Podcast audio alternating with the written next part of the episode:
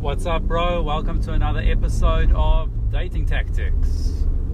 So, I'm just on the way to yoga now. New Year's resolution to make yoga a priority.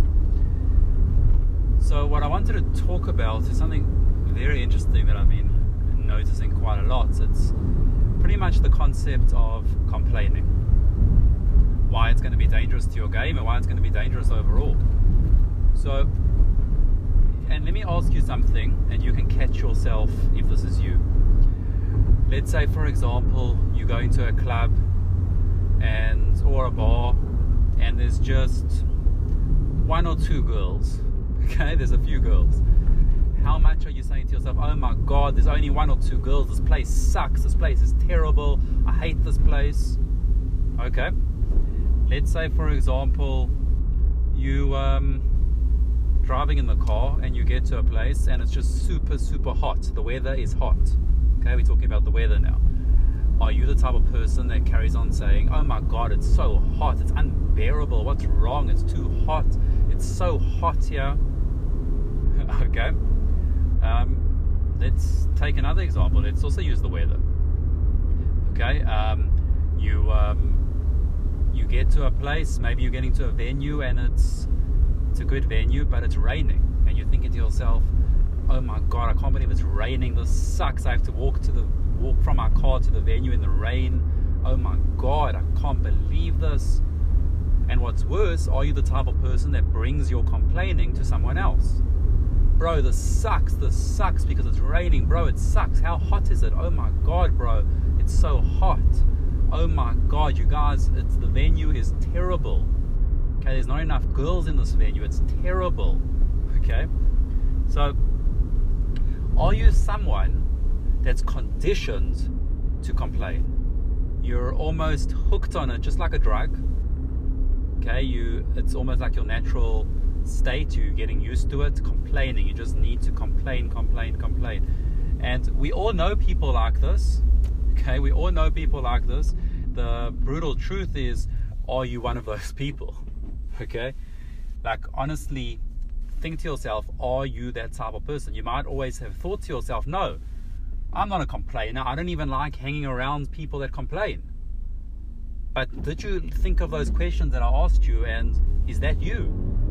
Okay, because then you are one of those people. And you might have to drop your ego and really think to yourself that you are one of those people. You are one of those complainers. Because look, let's let's not talk about it from a gay perspective, but just from a general perspective. Even for me, I am not going to hang around people that consistently complain. Okay, that's one of the qualifiers that I have when it comes to someone that I'm going to spend a lot of time with. Okay, obviously, unless they're bringing a whole bunch of other value, I might be willing to sacrifice something, but in general, I will not hang out with people that complain. Okay? Um, and when it comes to game, again, I don't I don't want to game with people that continuously complaining.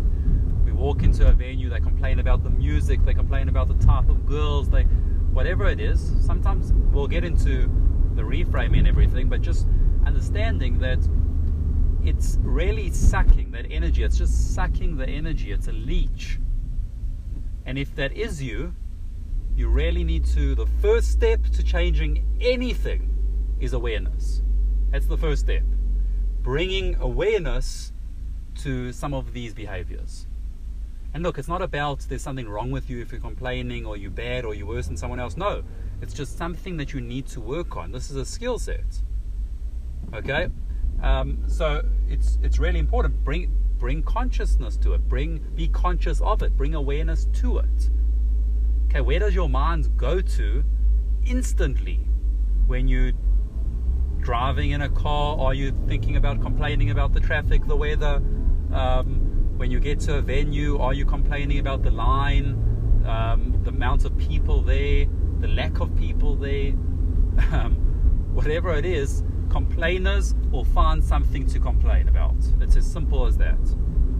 Okay, and you might not even be verbalizing this logic, uh, verbalizing this to other people aloud. Okay, but it still might be going on in your head You're just conditioned to find something to complain about wherever you are. Okay, you're attached, you're drawn to the negatives, you're drawn to, I need to find that hook, that, that hook, that I need to find that bait, something to keep me going. I need to find something that, that I can that I can complain about. Okay, just like drug drug addicts looking for their next fix, it's the same thing. I need to find something that I can complain about next. Okay, now look, when it comes to game, you need to start firstly you need to understand that overall it's a low value behavior. Okay, complaining is a low value behavior people that complain, the sub communication is you don't have things in your life to be happy about. If you don't have things in your life to be happy about, you probably don't live in abundance. If you don't live in abundance, you're probably not so successful. Okay, if you're not successful, you're probably not a high value male. Okay, those are the the sub communications that you're portraying every time you complain. Okay, so you don't want to do this around girls as well. It's a it's a low value behavior. Okay, it really is. It's communicating low value traits. So if you don't want to do this for the general reasons to change your thought processes and everything like that, at least do it for game. Okay? At least do it because you understand that it's a low value trait. You're demonstrating low value behaviors. Okay, so pretty much what you need to understand is how do you fix this? If this is you, how do you fix it? Okay, well, let's get into the steps. Step one, as I said before, I've already mentioned, bring awareness. From when you get into your car, from when you get into a club, from when you, when, wherever you go, catch yourself. Okay, we call it a red flag. Um, this is from, if any of you have studied the Enneagram, it's pretty much, you call it a red, red flag, something that you, that's pretty much you need to understand hold on, what's going on in my head? Okay, hold on, what the hell is going on? Okay, this is a red flag. So you need to bring awareness so you can catch yourself. Once you catch yourself, now we're talking, okay? Now we're getting into it. Some of the things you can do, I'll give you one quick tip reframing. Okay, reframing. Very simple. Next time you're thinking to yourself, oh my god, this venue sucks, there's only five girls in this venue and there's so many guys, well, how can you reframe that? Okay, you can reframe that by starting to think, well, there's only five girls and hundred guys. If I can do well in this venue, imagine how good I'm going to be in venues where there's a normal ratio. Okay, changing your thoughts, reframing. Okay, I have been to tons and tons of venues that there's just there's just not enough girls Okay, but then if I start to think about it, if I start to really reframe, then I start to understand. Hold on, there's still enough girls here for me. I don't need I don't need five girls. I need one. Okay, that's what I need that night. I need one girl. So it's still enough.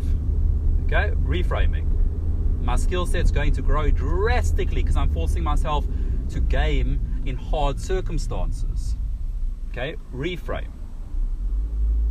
So I want you to start again. That's the second step. First step, you bring awareness. So next time you're in a situation, next time you're in a situation where, for example, you you need to um, you catch yourself, whatever. For example, you catch yourself you catch yourself complaining. Okay, you catch yourself complaining. Bring awareness. Boom. First step done. Oh my God. Red flag. I'm complaining okay? I'm complaining about certain things. Second step, what I need to do straight away, reframe.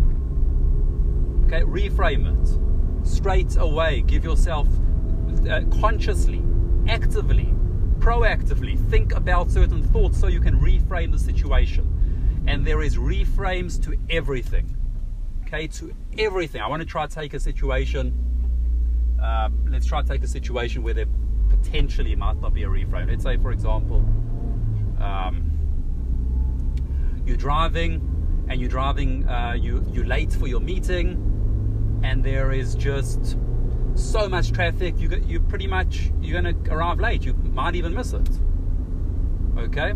How can you reframe something like that? Well, it's, it's very easy. You should be able to come up with so many reframes. One example is, well, this is an opportunity for to see if I can control my emotions, to see if I'm going to get upset over something like this. Let's see if I can still control my emotions even though it's a tough situation. Okay, that's that's one reframe. Okay, I, I love that that situation, um, that reframe. It's okay. It's just understanding that you can choose to see things in any way you want. If you want to focus on the negatives, that's up to you. That's your choice.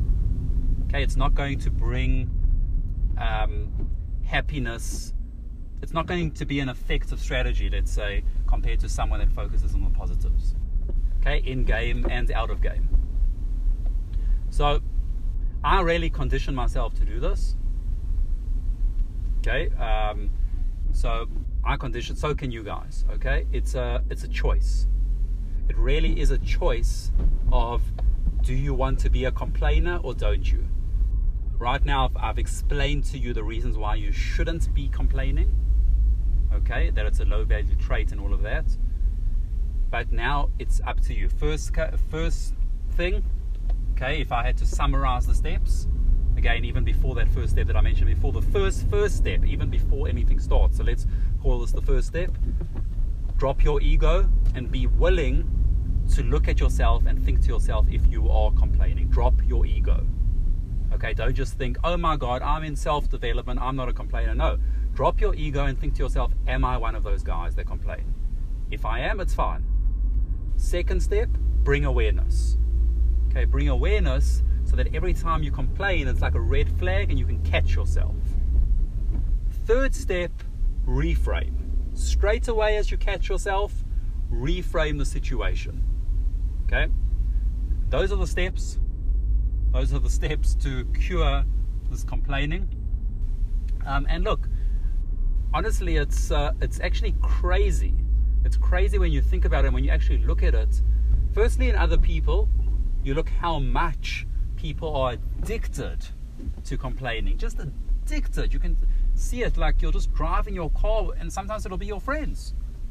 Okay, you have to decide to yourself do you want to hang around those people? But you need to really see people will honestly they will you'll just start to see oh my god people just don't stop complaining about everything about the weather about the traffic about the puas about the girls in the clubs about this and that, about their game, about why they're not improving, about how they don't understand things. It's constant complaining. Okay, and it's actually it's actually scary once you bring awareness to it and you realize, oh my God, cannot believe how people complain so much. And then the even scarier thing should be, wow, I might be one of those people. and that's that's where I want to leave off in this dating tactics episode. Are you one of those people?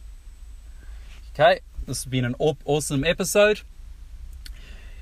Surgeons, if you haven't yet, go to surgicalpickup.com forward slash template, and then you will see my free field report template.